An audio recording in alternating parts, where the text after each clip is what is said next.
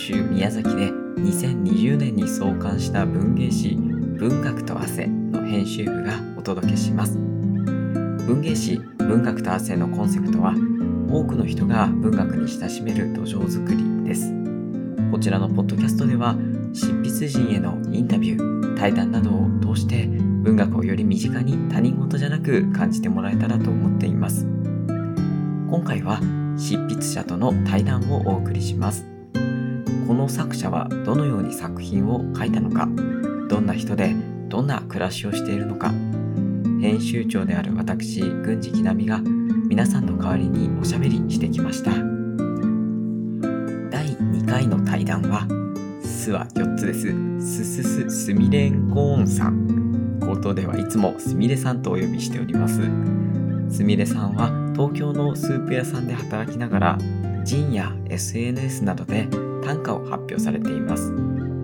愛や生活の傍らにある感情を五七五七七の味噌一文字31文字で表現する。現代短歌の口語表現。日常的な会話で用いられる言葉遣いで読んでいくという表現方法は大胆な切り口や独特な言い回しがとても魅力的です。すみれさんは今回創刊号に短歌抱きしめた季節を執筆してくださいました。4種の短歌からなる4種連作で共通して歌われるのは恋心です。あの人を理由に生きていたくない。あなたは私を理由に生きてという短歌が2種目にありますがこのストレートに言い切る複雑な恋愛感情の確信をついた歌にドキッとさせられますね。連作短歌というのは様々な作り方ができます。2種の連作から100種を超える連作まで。小説で言えばショートストーリーから長編まで幅広くあります。基本的には自分で設定したテーマをそこに敷いて短歌を読んでいき時系列が生まれて物語のようになっていったり一種一種がインパクトのあるものだとしたら音楽 CD でいうベストアルバムのような印象になったりします。すみれさんがどうしてこの短歌の世界に入っていったのか。普段どのように制作しているのか。そしていつどこで文学と出会ったのか。気になることいろいろ聞いてきました。今日はえ文学と汗の創刊号にあの短歌をね執筆してくださった、すすすすすみれんこーんさんとお話をしていこうと思います。よろしくお願いしよろします。くお願いします。あの、まあ、長いのですみれさんって呼びますけど、な、このね、みんな気になってると思うんですけどね、なんですすすすすみれんこーんなのかって、すは4つですけど、なんでこの名前になったんですか、すみれさん。中学校の時から、はいすすみれんこなんですけど、なんか、元、元っていうか、うん。すみれんこんっていうあだ名はあったんですけど、うんなんか中学生の時に、はい。高校生になって携帯持つ時うんにメアドをうん。考えようっていうので、うんお母さんとメアド考えてたんですけど、うん。なんかインパクトあるのがいいよねって言って、すぐ4つつければいいんじゃない？お母さん。お母さんと一緒にお風呂場で。そうだ。ったのメアド考えようって言ってそれで「すすすみれんこんにするね」って言ってそこからずっと今日まですすみれんこんです。すごすぎる。お母さんすごい、その、お母さんはそういう、なんていうの、ちょっとこう、面白いことしようとか楽しいことしようとかちょっとインパクトある方がいいとかそういう感じでいつもすみれさんを応援してくれてるわけ。いやどちらかというと私がそういうタイプなんですけど。あ お母さんはうん。普通だと自分で思ってるけどすっごい抜けてて。お母さん天然だ。すっごい天然ですね。そうなのね。天然の人じゃないと思いつかないよね。す。みれんこんはそうかメアドが発祥だったのね。そうです。二人で考えようって言って。で そこからまあ例えばインスタのアカウントもそれになってそう。みたいな感じで。そうですね。で短歌をやるってなった時も その名前で行こうってなったのね。なんか高校卒業するときに、うん。なんか解明しようかなって あったんですけど。でも、やっぱもうスミレンコはすでしょってなってそのまま来てます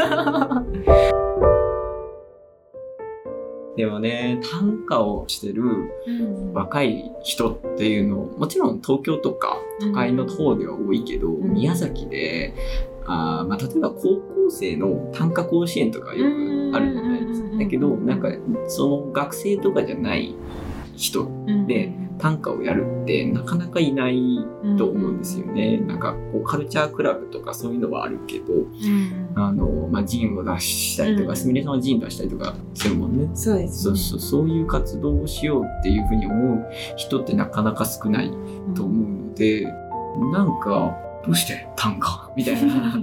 えなんか、あの、うん、まあ、例えば、まあ、詩とか、うん。うんまあ、そうね、エッセイとか、うん。そういうんじゃなくて、なんで短歌なのっていうふうに思われることも多いんじゃないかなと思うんだけど、なんで短歌に行ったのかな？えっと、ん。一冊の本と出会って、うん、その本に短歌のことが書いてあったり、うん、その短歌をやってる人がエッセイ書いてたり、うん。そのあ別の人がエッセイの中に短歌が出てきたりっていううん、ので、それで短歌を知って、うん、でその31文字っていうすごい短い言葉の中になんかこんなになんて言うんだろう生き生きとしてなんかその人らしさが31文字にギュッて入っててかつ生き生きしててなんかすごいなってそこですごいびっくりして、うん。衝撃がすごく強かったですね。じゃあ、その影響を受けた本っていうのは、この文学達成のプロフィールに書いてある。あそうですねでも振り返れば甘ったるくっていうエッセイ集なんですけれどうも、ん、なんか9人あ10人か。うん、1人のイラストの方と9人の,、あの著者の方が書いてて、うん、10人の女性で成り立ってる一つの本なんですけど、なるほどね。じゃあそれを読んでも衝撃を受けて自分も短歌でなんかこう感情とかそういう表現をしてみようっていうふうに思ったってことなんだ。そうですねそれを見て短歌ってやっぱすごいんだなっていう気持ちが大きくなって、それまでは短歌っていうものにこう特別意識したりとかしてな来なかった？そうですね特にはなかったんですけど、うんなんか先ほど話で短歌甲子園の話なんですけど、うん文学と汗に書かれあの、うんの著者の方であの藤崎先生が高校の時の現代文の先生なんですよ。それもすごい話ですよね。すごいですよね。びっくりしちゃったんですけど。高校の文化祭で、うん。私も全然運動部だったので文化祭はそんないつも見る。あ、そうなの？そう。バリバリやってたので。あ。なるほど、なるほど。文化祭をこう見るばっかりだったんですけどそれでその高校の短歌部うん。の子たちがその全校生徒の前で短歌甲子園うん。っていう感じのをやってて、うん。なんかそれであ短歌面白いみたいな、って思ってたのはあるんですけど。なるほど。そういうまあうっすらこういうのやってる人たちがいて面白そうだなっていうのはそう若ですね。その時はもうがっつりスポーツやってたからうん。そういうのは無縁だったけどなんか逆になんかそういう自分がスポーツじゃなくてなんかこういう短歌部とか入ってたら面白いんだろうなっていうのはその時はちょっと考えてましたね。んなるほどねなんかそのまあ藤崎先生、うんすごい短歌の方でもご本人はねこの文学達成には詩を書かれてる方だけど、うんその短歌をすごい熱くなんかうん指導されてる何なんだろうそのこ顧問みたいな感じでいらっしゃったのかな。そうですね。なんかすごいこう、まあ、お会いしてお話したこともあるけどすごい文学に熱い方でねそういう方が高校の時になんか同じ学校にいらっしゃったっていうのはすごいなんかいいことですね。そうですね。もっといろいろ聞いとけばよかったと思いますけど。卒業してから思うそうそうそうなあるあるですよね。うんうんうんえーでもまあそういうじゃあ高校の時はまあそういう、まあ、横目で見てるみたいな、うんそうそうそうそう。感じだったよね。えその本に出会ったのは何歳ぐらいの時？大学3年うん。3年生とかなので2018年で、ああ2018年。2018年7月2日ですね。3年前。3年前か。そうだね。東京でその、その後東京ですみれさんがその出会った方々っていうのはこれ関係してるんですか？そうですね。これをあそうそのデモフリ帰れば余った略略デモフリでもいいですか？デモフリって略すんですね。デモフリはい。を読んで、はい。すごい自分衝撃を受けたのと、ん。すごいなんか自分の生活に寄り添ってくれる本でうん。それをの感想をインスタに書いたんですけど、うんうん。でそれをそのデモフリの編集長の方が見てくださってそこで編集長の方とつながってすごい。すごいですよね。でそれでその方といろいろ話したりとかしてで実際自分も東京に行きたいってうんうん言ってそれで自分の就職先とかでも話したりして、東京行ってってなるでなんか東京に行くたびにその方とお会いしたりしてその時になんか行くたび行くたびなんかいろんな知らない人がいっぱいいたんですけど、うん。その知らない方々はみんななんか短歌やってますとか、うん。写真を撮ってますとか、なんかライターしてますっていう人がすっごい多くて、すごいとこにじゃあ宮崎から飛び込んでいったんでね。そうですね。東京のそういう、まあまあ、いわゆるカルチャーシーンをやってるような方たちのとこにポンって行って。行って、もうお兄さんお姉さんがいっぱいいて、すごい経験ですねそれはねそうですね。いいな一言も話せないみたいな自分はみんなすごいなっていう。あそこに呼んでくれたその編集長の方ってすごいですね。なんていうか。すごいですよね。なんていう方なんですか？その編集長の方は。その方は西川大二さんっていう方なんですけど、その方をきっかけにいろんな方と東京で知り合いになって、いろいろ可愛がってもらって、すごい。そう。でそういう方と出会っていくうちにちょっと自分も書いてみようかなっていう。うんうんうん。それまではずっと読むのが好きだったんで読む専門だったんですけど。そこからじゃあ自分を創作する側にそうです。ね。なってみようっていうことだったのね。絶対書けないと思ってたから。でも、うん、なんかやってみようかなって思って始めたうん。うん感じです。うん。いやいやすごいすごいなかなかないことですよね、うん。本当にすごいきっかけ。でもそれはすみれさんがそのその本に出会ってその情熱をちゃんと発信したからこその出会いだから、すごいね。そのえーインスタの投稿うん。がなんかスクショですか？なんか投稿あそう投稿あります。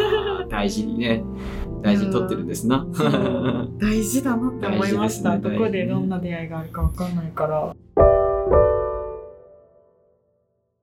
すみれさんがじゃあ始めたってなって最初はどういうふうにじゃあこれを発表していこうってなったの？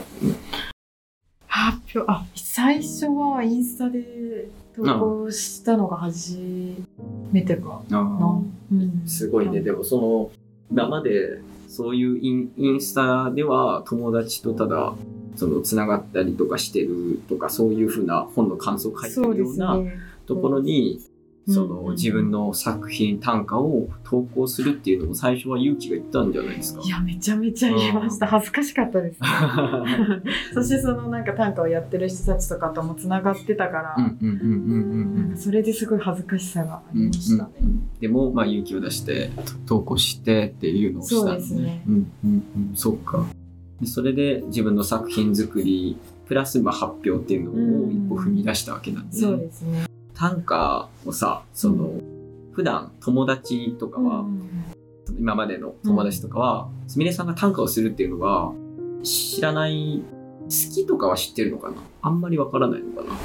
本が好きっていうのは多分みんな印象があるんですけど、うんうんえ短歌っていうのはうんうん。うんすごい第一声目でみんな言いますね。みんなそれ見てなんかこう、どういう反応だったとかも覚えてる？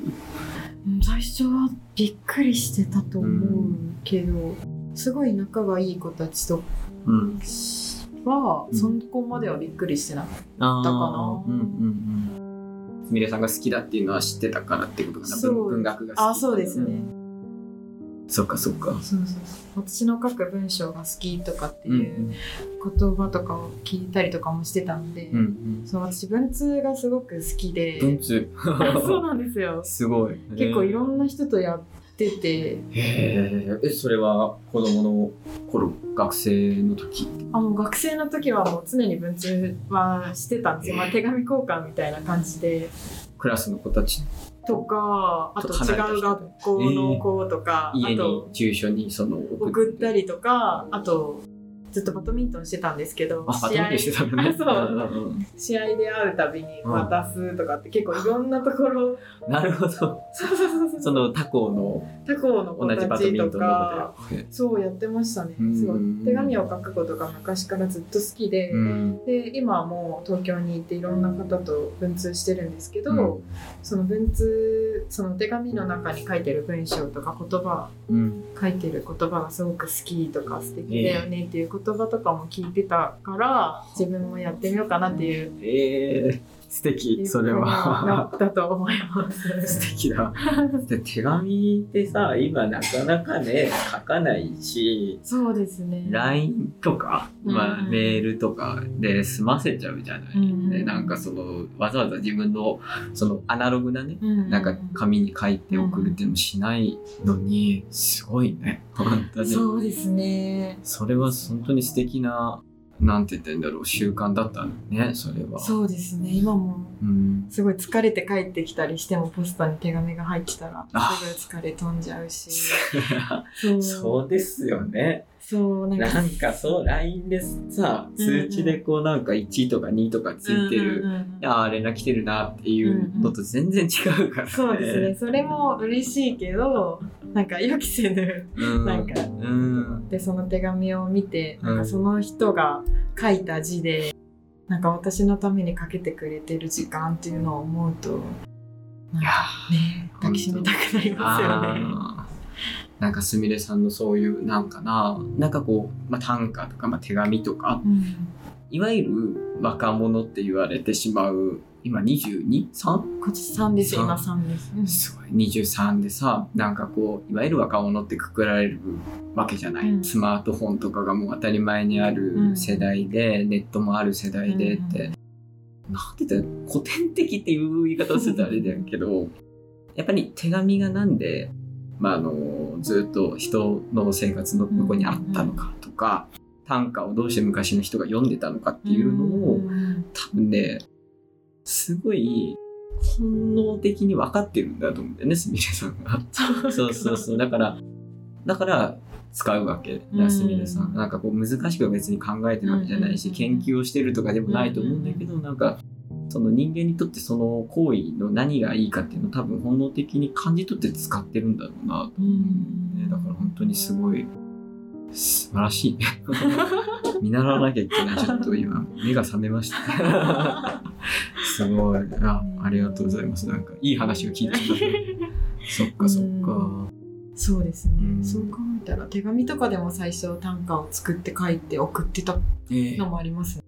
インスタに投稿するのと加えて。ああそう、あのお友達。にそうですね。へえすごい。っていうのもやってた。それこそなんか平安時代だね。そうですよね。短歌を書いてさ深く考えてなかったけど。いやいやいいや なんかねやっぱりその文章を作るってすごい大変じゃないですか、うんうんうん。なんか簡単に書いてるようにも思えてものすごい苦労をみんなしてて、まあ、文学と汗のまあコンセプトね文学は、まあ、汗をかくっていうので、そのたくさんの苦労とかがあってうん。成り立ってるものだっていうので、まあ、こういうふうにやってるけどなんかその誰かのために文章を整えて 披露する、うん渡すとかうんあの掲載していろんな人に見てもらうために一生懸命その31文字うんをそのさたったたったって言ってしまえば、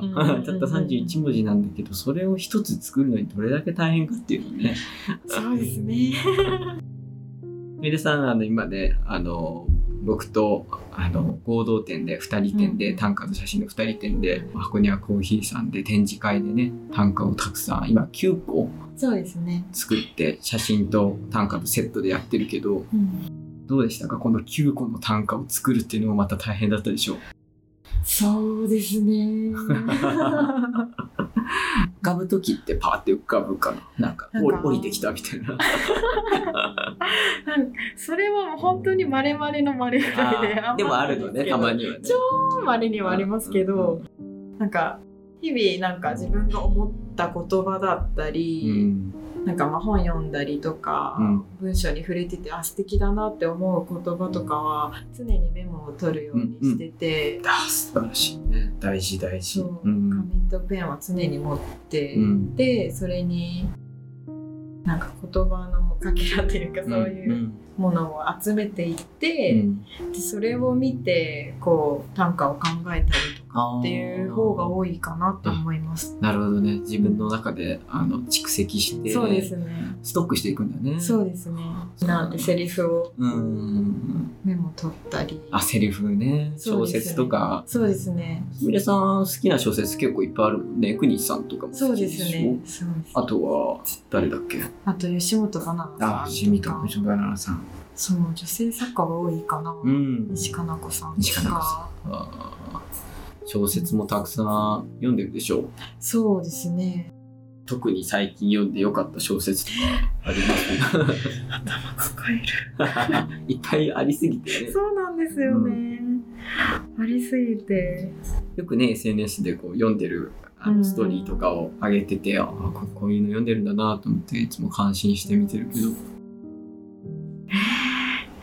えくにさん、吉本ばななさんはどの小説にもなんか誰かが亡くなっちゃうこととかってよくうん。話に出てくるんですけど、うん。なんかそれがすごい暗いうん話じゃなくて明るく明るい方向に持っていくからすごいなってなんかその死が悪いものじゃなくて、なんかいいものではないけど、ん。なんかこう明るいうん未来にこうつながっていく書き方とかすごいなって思うし、すごいね。いいねそれは。うん。吉本ばなさん読んでそういう風に感じるのすごいなすみれさん暮らしとか人生とかっていうのの中にやっぱりどうしてもねそうですよね。自分たちはいつか死んでしまううんから、あの今この生活が愛おしいみたいな、そういうふうな描写をされてる小説家さんってなんかわかるんですよね。そうですよねなんかそうそうそうそう。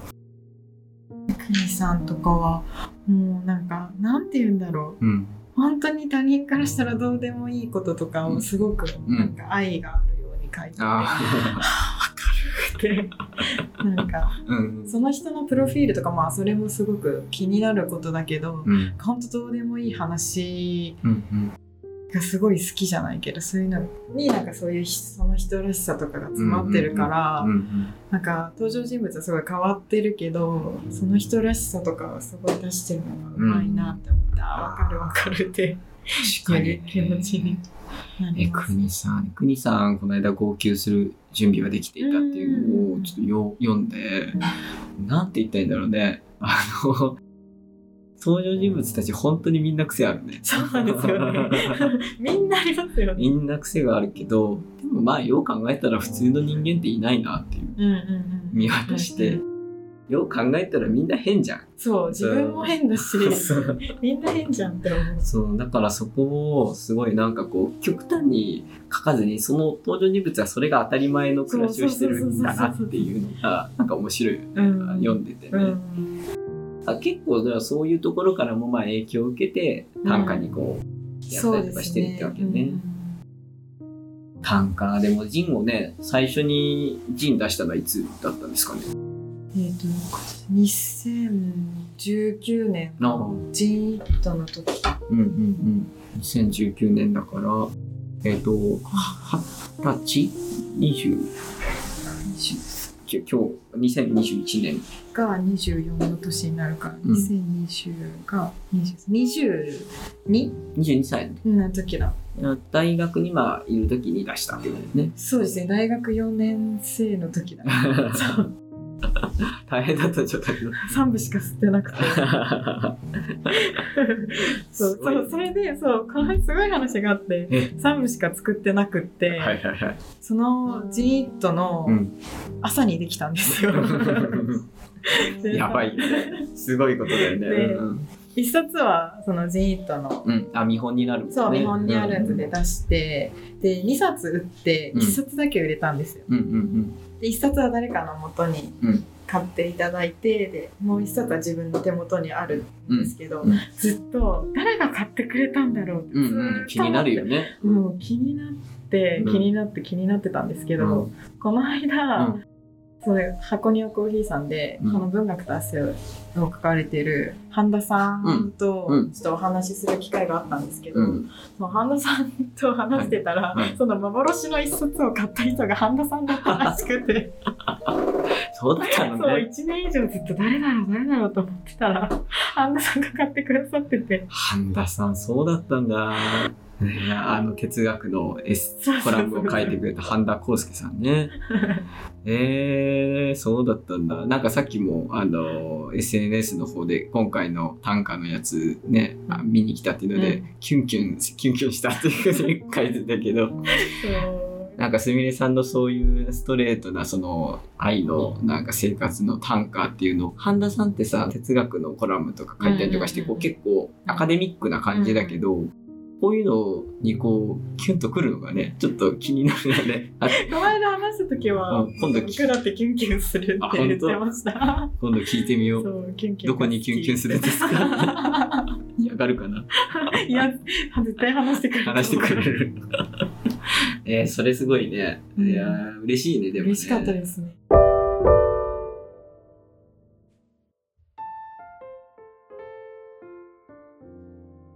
まあ、すみれさんが、じゃあ、今回の文学と汗の創刊号に書いてくださった短歌、ね、この連作でね、4つ書いてくれて、この短歌も、なフリーテーマだったじゃないですか、今回。はい、そうです。もう、結構丸投げで、今考えると、申し訳なかったなっていう。本当ですうんかなんかみんな、その、僕はみんなが自由に書いてくれればいいと思ってたけど、うん丸投げされるのもきついんだなっていうのを 思って、だから、あの、第2号からちょっとテーマ設けたんですけど、まあ、創刊号ではフリーテーマで抱きしめた季節っていうのをね、書いてくれたんだけど、はい。この4編にしようってなって決まったりとかしたのも時間はかかった？いや、これは、おすぐあ、出た、降り、降りてくるパターン。降りてきましたね、4つ。そうパンパンパンと。あ、ほんと来たって。すごそうそうだったんだ。えー、そっかそっか。これだってね、その4つの単価が直接的につながってるようには見え、あの、なんだろう、見えないかもしれないけど、うん絶対に時系列であるもんね、ストーリーがね。うーん。このさ、レモン飴の、うんレモン飴舐めてごまかす午後3時、心の一部がざらついたままっていう短歌を見て、そのイラストを描きましたみたいなさ、あの読んでくれた人がそのイラストを送ってくれたりとかしてね、うん。見せたよねすみれさんに。なんか嬉しかったよね。もう涙流しましたね。嬉しいよね。嬉しかったですね。そう。いやーでもなんかそのすみれさんが感情をモチーフとかに落とすのが上手だよねみたいなうん話をうんしてたじゃない。うん。なんかさ短歌を作り作る瞬間ってどういうものなんだろうって俺ちょっと想像がつかないんだよね。ほら文章とかはさこうどんどん長く書いていくからじゃあここまで書いて次うん。まあ明日思いついたら書こうって寝かせておいてとかできるけど、短歌はさ最初の句作ってじゃああの次明日考えようとかってもする？そうなんかある考えても考えても五七五までしか出てこないうんうんうん時っていうのはよくある。あるありそうだねそれは確かによくあそのその時は五七五のストックとかあるる。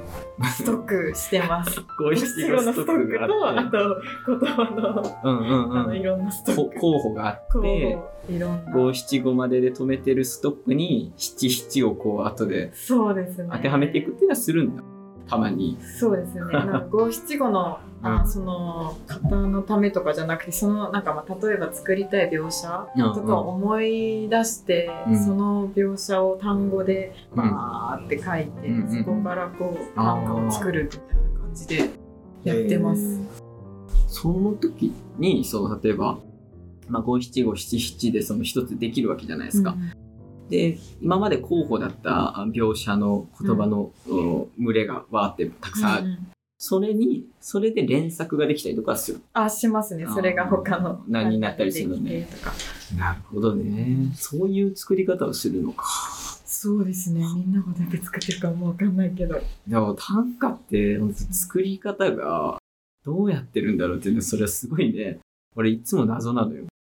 なんかみんなさ、あの、まあ、短歌、現代短歌の人とかって今ね、あの、書士カンカン坊さんっていう出版社の人とかで、あの、現代短歌シリーズでたくさん出てってさ、どれもキレッキレの どうやったら思いつくんだろうこんなのみたいな、すごいのあるじゃない。なんかそういうのとかも、この人たち日頃何考えて短歌作ってんだよ。すみれさんももちろんそうだけど、なんかこう、どういうふうに言葉を、五七五、五七五は浮かぶ瞬間ってなんだみたいな。わからないの。俺は作ったこともないから。だからその、すごい気になってて。なんかそういうことなんだね。言葉のストックとかがあるわけだ。そうですね。じゃストックが多い。うんうんうんうん自分的にはまあ初めてこうなんかこういう雑誌みたいなのに載って、いろんな人に見られたと思うけど、どうどうでした？感触的には。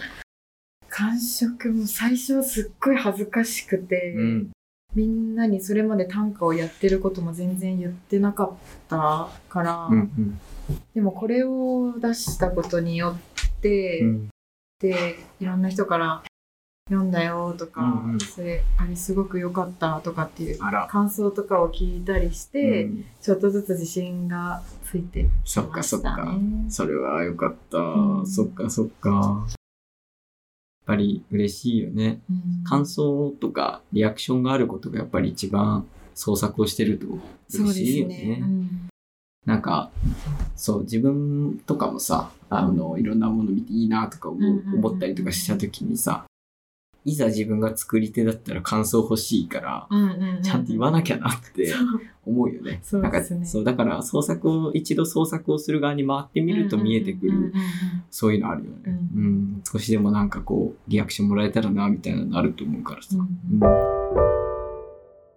で、次、まあ、第2号にもすみれさんが書いてくれるであろう ですけど、頑張ります。次は、一応そのテーマは、あの新しいっていうテーマはあるけど、うんそれとは別にフリーテーマでやるそれともテーマに沿って。えー、どうしようかな。新しい。新しいでちょっと考えてみます。行くのいや、いいんだよ。別に新しいじゃなくて。なんかフリーテーマの方と、新しいっていうそのテーマの、で書い書いてくれる人で別々にしようかなと思って。短歌で行くんですか、やっぱり？短歌とエッセイ短。歌とエッセイにしようかなって思います。いいと思います。エッセイも、あの、今回の展示の、えっ、と、川、川垂れ時、海風の匂いとホットミルクの展示の挨拶文をうんね、うん。書いてくれたけど、それ良かったもんね。挨拶文も。ちょっとエッセイ調にしようっていうので話をして、ね。書いてくれたけど、すごく、その、エッセイふ、エッセイ、もうほぼエッセイみたいなもんだったもんね。すねすごい良かったもんね、すみれさんのエッセイ。ありがとう。うん。それと短歌が、まあ、1個とか2個とかうんうんうん。あるっていうのもすごいいいよね。そういう感じにしようかなって思って。いいですよ、新しいじゃなくて も。交互期待で。期待で。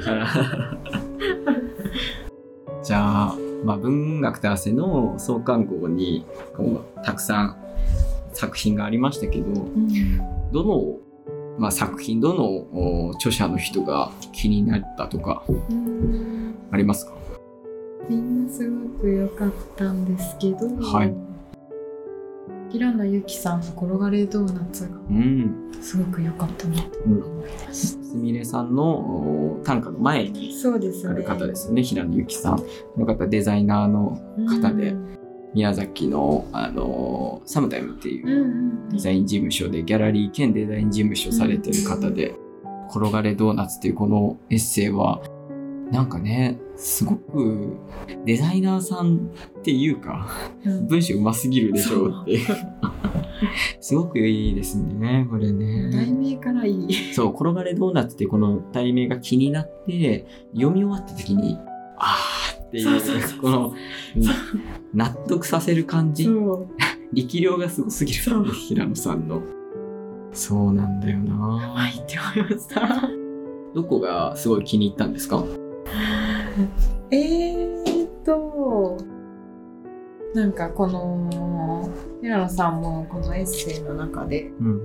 すごくお腹が空いちゃって気持ちがうんイライラしちゃうっていうか集中力が切れちゃってうんっていう状況がすごく分かって自分でうんうんうんうん。も私もお腹が空いたらすぐ機嫌が悪くなる その状況がすごく分かるなと思って、うん。なんかすぐ私自分にご褒美をあげるんですけど、うんうん。なんか平野さんは自分の娘さんも一緒に、うんうん。その機嫌をあげるっていうのがなんかあすごいなと思って、うんうんそんなユーモアがある。うんうん。転がりドーナツっていう可愛い言葉にこんなうん。なんか物語じゃないけどこんなことがあったんだって思って、なるほどうね。ん。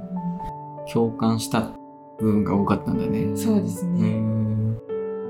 ちょっとこう自分の機嫌が悪いとかさイライラしているとか、そういう負の部分とかもしっかり書かれてる。そうそこがすごそうそこくがいい。いいですよね。そうすごくいいんだよね。ありのままうん書いてるのがすごくいいなって思います。うん。で最後のところでさその私の母はきちんとした人だったっていうところで急に最後の本当に数行のところでうんパッとうん。変わってさ、自分の自分がまあ娘と接して、うん。なんかた楽しい日常の後にその自分の母親の話をパッと入入れて、でそこで自分の母とのその対比みたいなのを表してるところでなんか俺はねここにすごい感動したんですよね。この文章の構成がすごいんだよな。すごいですよそうね緩急が。自分は今こういうふうに母親として娘と接してるけどうん自分の母は自分が娘だっていう時にどういうふうに接してたんだろうっていう急にこう視点がパッて切り替えるところがすごいいいっすよね。これを読んだ後にすぐドーナツを買いに行きまし食べた。たくなった食べたかっわかるわかる食べたくなるよね。た伊藤海さん。伊藤海さんの戯曲ね。そう。すごいよこれを伊藤海さんは。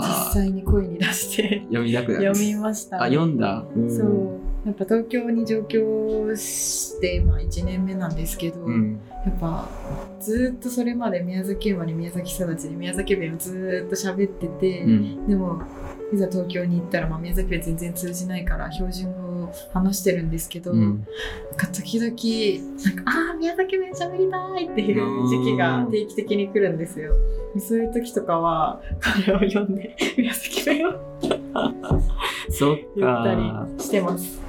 そうその、えー伊藤海さんっていうのは劇団演劇宮崎の演劇界で脚本とか役者さんとかされてる方で、この「すき焼き」っていう脚本は伊藤海さんのオリジナルの脚本でね最初なんかおなんかすごい重厚な話なのかなって思ったら、こう急に2ページ3ページ目からの宮崎弁全開。そう。大好きとそう。宮崎弁ってさ、まあ、僕ね海老野市の出身で、宮崎弁がちょっと遠いんですよ。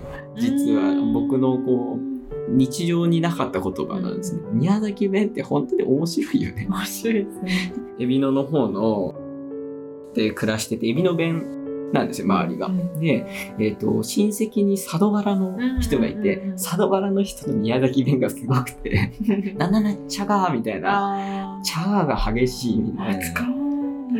そう、使わない。チャガとか言わないので、チャガすげえな、みたいな。そうだったのよ。やっぱこれが、すみれさんにとっては故郷の言葉なんだよね。そうですねうん。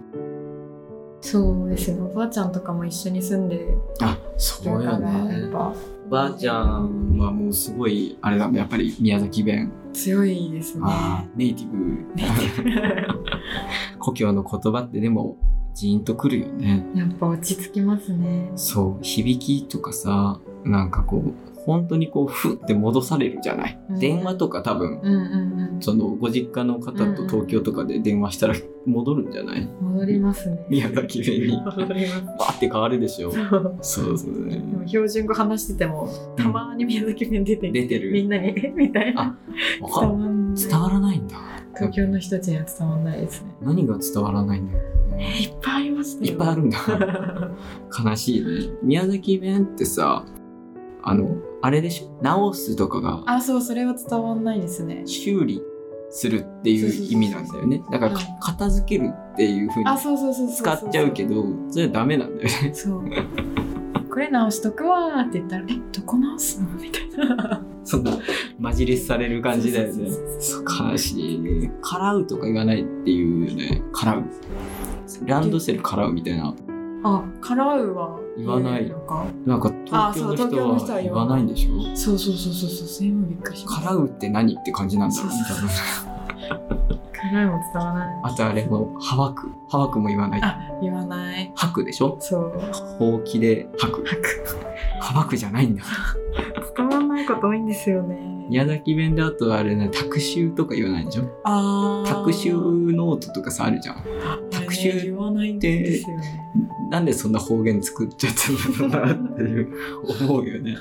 タクシューはでもタクシュータクシューはタクシューなんだよね家で勉強してくるノートのことだよねタクシューノートねいやいろいろ宮崎の言葉も不思議な言葉が多いわけだね、ね高校生タクシュー期間とかありますしね。ああそうなんだっけ？そう。なんか3年生の卒業前の1ヶ月あるあは学校に来ない。そう学校に来なくていい時期ね。タクシュー期間っていう。ずーっと遊んでるやつね。タクシューとい一えど。番幸せな時間。幸せな時期ね。まあでもこのなんだろう戯曲でさやっぱ演劇のものだからうん。声に出すうんことで効果的になる言葉を伊藤海さんは多分チョイスして使ってるんだもんね。これを声に出して読むっていうのも楽しみ方の一つだね。うん。そうですね。ね。結構声に出して読むのも好きなので、でもやっぱそうだよね。短歌もそうだしさ、読むっていうわけだからうんうんうんうん。声声に出すものだし、まあ詩とかもさ、詩のボクシングとかあるじゃない、うんうんうんなんか詩を読んでさ、うんうんうん表現していくみたいな。だからこう言葉に出すっていうのはすごくいいよね。朗読もそうだしさ。文学と汗の朗読会みたいなの できたらいいですけどいいですね。あ、すみれさんは、あれですよね、このピアニストの横山達郎さんの、うんあの、海またその先でっていう小説を書いてくれた横山達郎さんっていうピアニストの方の曲とかを結構聴いてるっていうふうに。毎日聞いてます。毎日聴いてるのね。毎日聞いてます、うーん。まあでもさこういうふうに、まあ、2号もね今募集してうん。とかやってるけどうん。今後なんかこうこういう風な展開があったら嬉しいなとかこういう風にこうなんか派生していってくれたら嬉しいなみたいななんかえあります？ね僕もいつもこれでなんかアイディアを募集してるんですけどたかしさんにはなんかもうとにかく手当たり次第いろんな人に書いてもらってほしいって言われて。あー確かに。なんかこんなに書けると思う。なんかみんなすごいですよね。そうみんなすごい。隠してたのって思うぐらい。すごいから。文章を仕事にしてるわけじゃないっそていう方々がほとんどなのにすごいの。だからどんこの人はこういうの書くんだみたいなのをいろんな人に書いてもらうっていうのはまあ確かに。う、うん、いいのかもしれないね。ただ宮崎県民総小説家計画みたいな高高橋さんが言ってたけど。まあだからそういうことよねでもね。この人の文章読んでみたいみたいなのいっぱいあるもんね。そうですね。ね。面白そうな人多いしね、なんか小説リレーみたいなしたらいいんじゃないですか。あなるほど。えっとあれだよね。いわゆる最初にだ例えば3号とかにさうん。誰かがこう書いてくれたものの続きを第4号で書い誰かが書いて第5号でその続きを誰かが書いてみたいな。面白そう。それ。は面白そうだね。うん。なんか1号に全部まとめてもいいし。あそっかそっか。うん。それもいいね。うんうん。それさでもその期間が短すぎて。途中の人が書けなかった場合にすごいあれで押すよね 締め切りがね。まあでもできないことはないようね、ん。それこそなんかこう文通ではないけど往復書簡みたいな感じでさ復習感はすごいねいいよね、うん。そういうのもできたらいいな。そっかそういうことがあるね。コラボっていうか、うんうん。その誰かと誰かが共鳴し合ってできていくものを掲載するみたいな、あら素晴らしい。アイディアを。ありがとうございます。やってみよう。でもすみれさんはこの文芸誌がうんぬんとか関係なく短歌の活動で今後やっていきたいとかありますか？なんか。今後そうですね。今回のうん。郡司さんとのコラボ展うん自分の中でずっと頭の中で思い描いてたことが、うん。うん。やっぱ実際実物でできたらすごいなんて言うんだろうなんか夢が現実になるじゃないけどそれがすごく嬉しかったし、うん。なんかそれを見てなんか心に響いたとかすごい共感してすごい泣いてくれた子とかもいたりしてなんかもっとこういう活動をやっていきたいなって思ったので。うんうんなんかそんな短歌はすぐいっぱいできる方じゃないけど、うん。これからも短歌を作っていって、うん作品をジンを作ったり、うん。展示をしたりっていうのはうん。やっていきたいなって思います。あ、よかった。なんか、東京でね、うんすみれさんは、あの、今、仕事を、うんスープ屋さんを してるから、なんか東京の方でね、展示とかさ、できたら本当にいいんだろうね。なんか、ね。お友達の方もいらっしゃるしさ、例えばまあイラストと短歌とかも全然いいと思うし、自分で個展をするのもいいだろうし、できたらいいね。うんうんうん。なんか20代のうちに、これはやっときたいみたいな、ある。個展はやる。個展はね、のうちにやりたいですね。そうだようね。ん。いいね。短歌、短歌の、なんかこう、本もさ、その短歌の展示して、それを一冊にこうまとめて、うん本を、ジンとか作って、東京だったらちっちゃい本屋さんとか、うんうんうん。あの、ジンとかを取り扱ってる本屋さんいっぱいあるからさ、うんそこに置いてもらうとかね、そうですね。できたらいいよね。じゃあ、最後に、すみれさんの好きな食べ物を聞いて終わろう。好き。とにかく食べ物が好き。好きです。食べることが好き。スープ屋さんで働いてるからスープ好きなのかなと思ったけど、スープ以ス外、ープも好きだけど、うん、何でも好き。何でも好き。特に好きな料理とか食べ物とか。いくらが好き。いくらかい。いやでもハンバーガーも好き。だし、お寿司が好きなの？お寿司も好きだけど、いくらが世界一好きです。いくら丼？いくら丼？もう好きです。まあ夢が詰まってますけあど。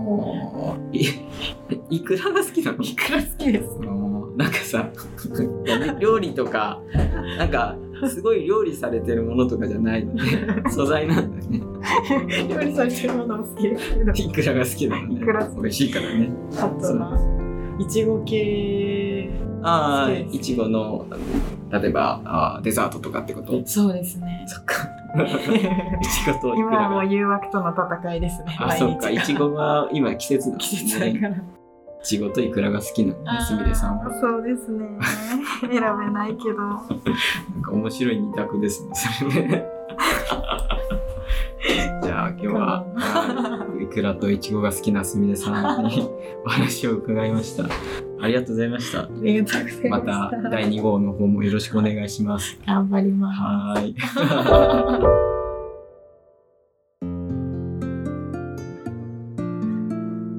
ということですみれさんとの対談いかがだったでしょうか？